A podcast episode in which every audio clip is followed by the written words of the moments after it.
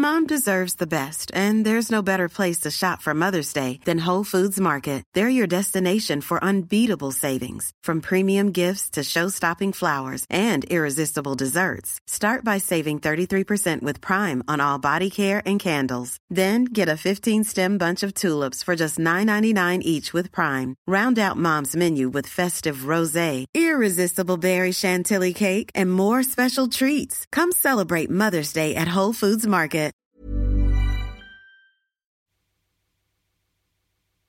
Ah, notre Terre. Si nous n'avons la chance de pouvoir fouler sa surface seulement pendant un battement de cils à l'échelle de sa fabuleuse histoire, notre planète a vu bon nombre d'êtres et d'événements majeurs se jouer en son sein. Je suis Marie Trébert et je vous raconte l'histoire des premières extinctions. Bienvenue dans la sixième extinction, le podcast Numérama pour mieux comprendre les menaces qui pèsent sur le vivant.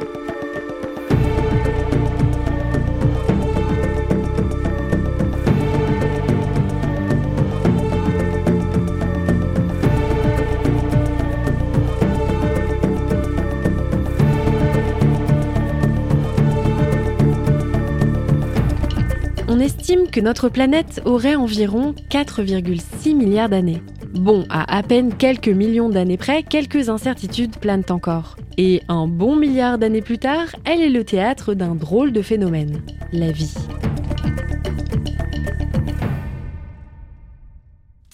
La vie est loin d'être une histoire linéaire. Les scientifiques pensent qu'elle est arrivée il y a environ 3,8 milliards d'années. Souvenez-vous de la flamme du vivant dont nous parlions au précédent épisode. Eh bien, aujourd'hui, on le sait, cette flamme a frôlé l'extinction plus d'une fois sur Terre. Mais la braise s'est jusqu'à aujourd'hui, heureusement, toujours ravivée. Aujourd'hui, pour incarner l'histoire des extinctions, on parle souvent de la grande météorite de Chicxulub qui extermina tous les dinosaures de la planète. Un récit effroyable, cataclysmique, inspirant de nombreuses œuvres de fiction et enflammant l'envie de ressusciter certaines créatures disparues. Les extinctions fascinent et catalysent l'imaginaire. Et les témoins de ces extinctions aussi défoulent notre imaginaire, et ça depuis bien avant les prémices de la paléontologie moderne. Car oui, il y a des témoins de celle-ci, les fossiles. Ces petites pierres sont les indices palpables des nombreuses extinctions qui ont traversé la planète, en nous offrant des spécimens incomplets ou complets, d'espèces éteintes, et ils nous murmurent l'histoire des crises du vivant. Le mot fossile est emprunté du latin fossilis, tiré de la terre, et il fascine l'humain depuis l'Antiquité. La paléontologie a vu le jour concrètement au XIXe siècle, au Moyen Âge, certains curieux sentaient déjà la particularité de ces pierres étranges. Ce fut le cas par exemple d'Albert le Grand, évêque, savant et philosophe de l'époque du XIIe siècle, qui voyait dans les fossiles la transformation en pierre de restes d'animaux suivant un processus de pétrification.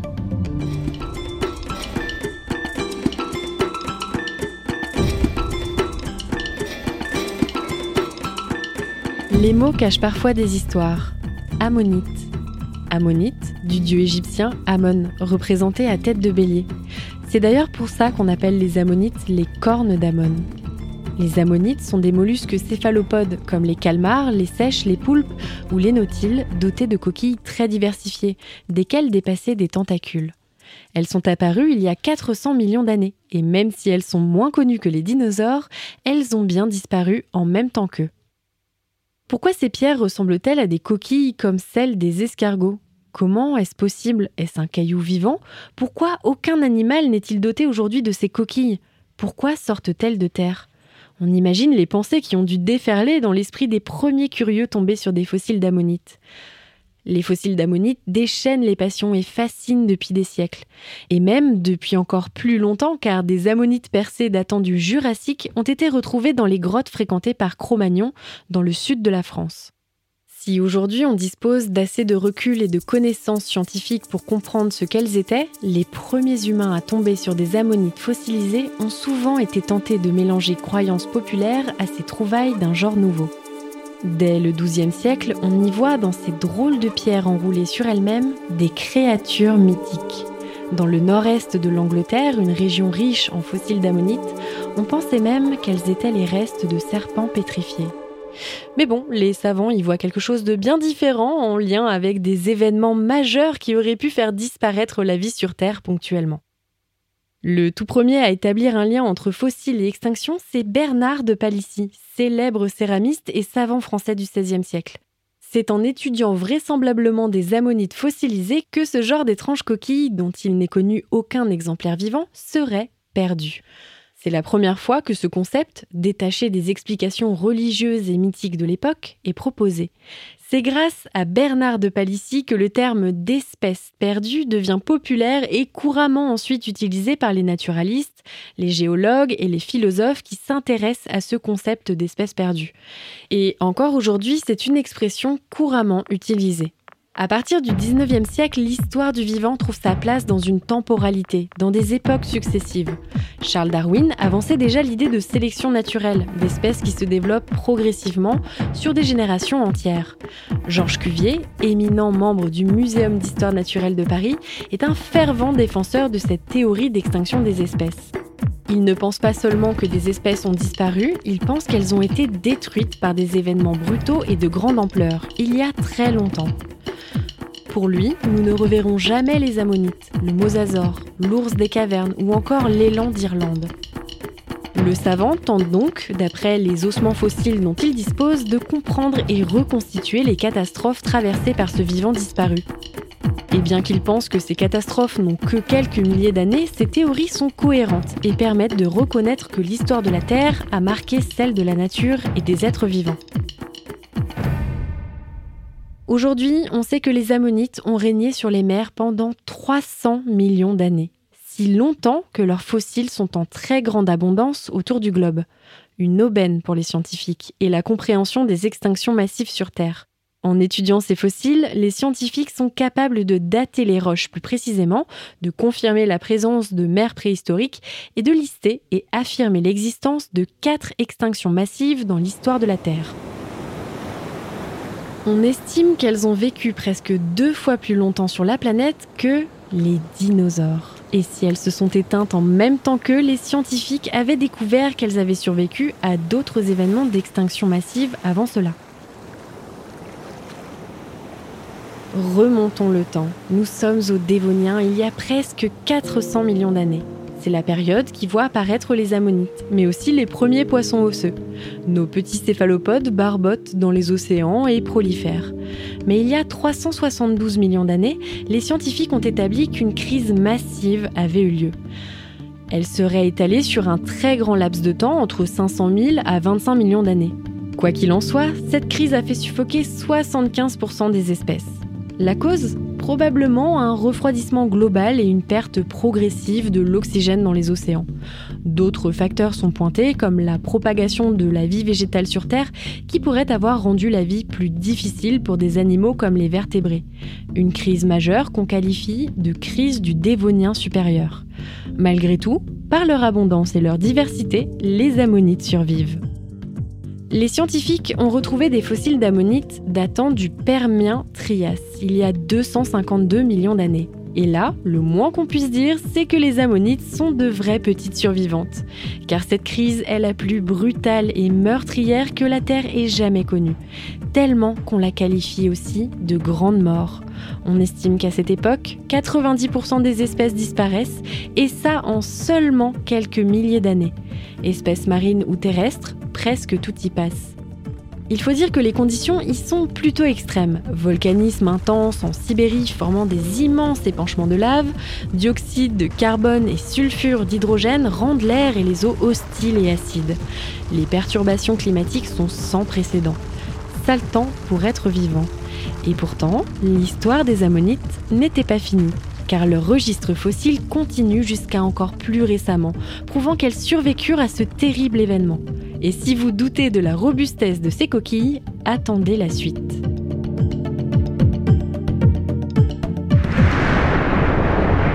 Sommes il y a 200 millions d'années. L'activité volcanique est intense, le réchauffement de la planète est global et le taux de dioxyde de carbone dans l'air grimpe à toute vitesse. Les océans s'acidifient et le vivant de l'époque voit 75% de ses espèces s'éteindre.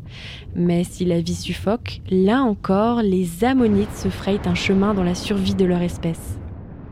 Les scientifiques estiment que tant d'espèces ont été anéanties par cette extinction massive qu'il a fallu plus de 10 millions d'années pour se remettre de l'énorme coup porté à la biodiversité mondiale. Les ammonites se remettent de cet événement petit à petit, mais cette fois-ci, le coup de grâce allait arriver. Nous voilà dans une époque lointaine, mais pourtant bien familière. Nous sommes il y a 66 millions d'années et la crise du Crétacé paléogène s'enclenche.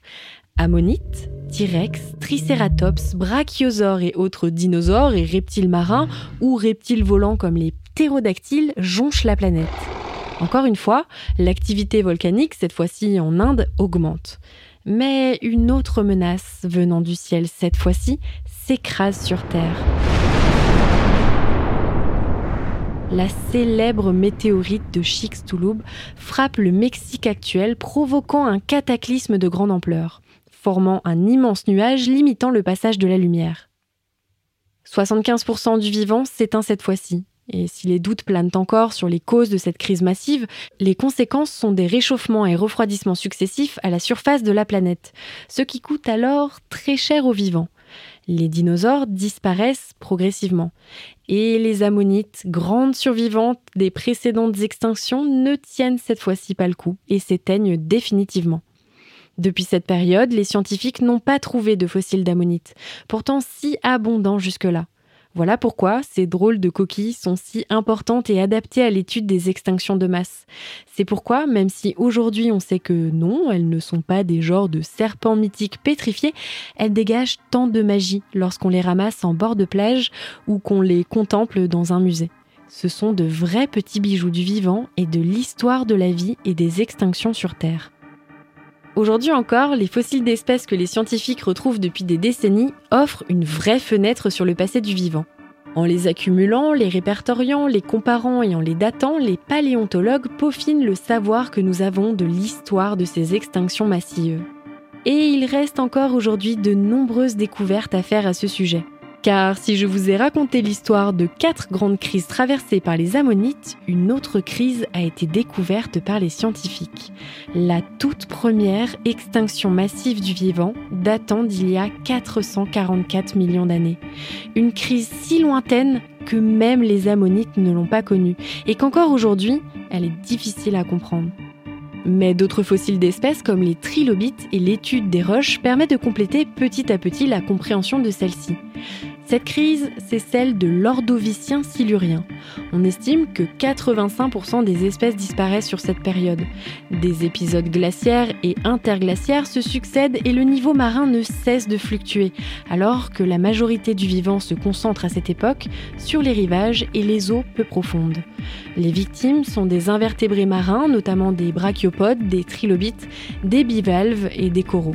On pensait jusqu'ici qu'un manque d'oxygène global dans les océans avait été à l'origine de cette énorme crise. Paradoxalement, l'étude des extinctions de masse est un sujet d'actualité. Encore en 2021, les scientifiques font de nouvelles découvertes à ce sujet. En étudiant les fossiles et roches calcaires de l'île d'Anticosti, une équipe de chercheurs a pu affirmer, d'après l'analyse des taux d'iode des échantillons permettant de jauger l'oxygène présent, que non, un manque d'oxygène n'était pas à l'origine de cette extinction de masse. Le responsable serait en réalité le refroidissement climatique de l'époque et les phénomènes de glaciation en pleine période glaciaire combinés à d'autres facteurs responsables de cette grande crise du vivant dans les océans. L'histoire des ammonites nous souffle comment la compréhension des mécanismes d'extinction est nécessaire pour appréhender de la meilleure façon ces grandes crises biologiques, pour peut-être anticiper les prochaines. Aujourd'hui, c'est certain, il y a eu des extinctions de masse des extinctions sur de longues échelles de temps. Mais il existe aussi des extinctions sur de bien plus courtes échelles, à échelle de vie humaine. Des extinctions non pas d'une masse d'espèces, mais de certaines isolées par-ci et par-là. Si de grands phénomènes cataclysmiques comme des météorites ou des activités volcaniques ont fait chavirer le vivant, parfois ce sont des facteurs bien plus infimes qui peuvent bouleverser des écosystèmes entiers. C'est ce que nous verrons lors du prochain épisode dans lequel nous parlerons du dodo. C'était le deuxième épisode de la sixième extinction, un podcast Numérama en six volets à retrouver sur toutes les plateformes d'écoute.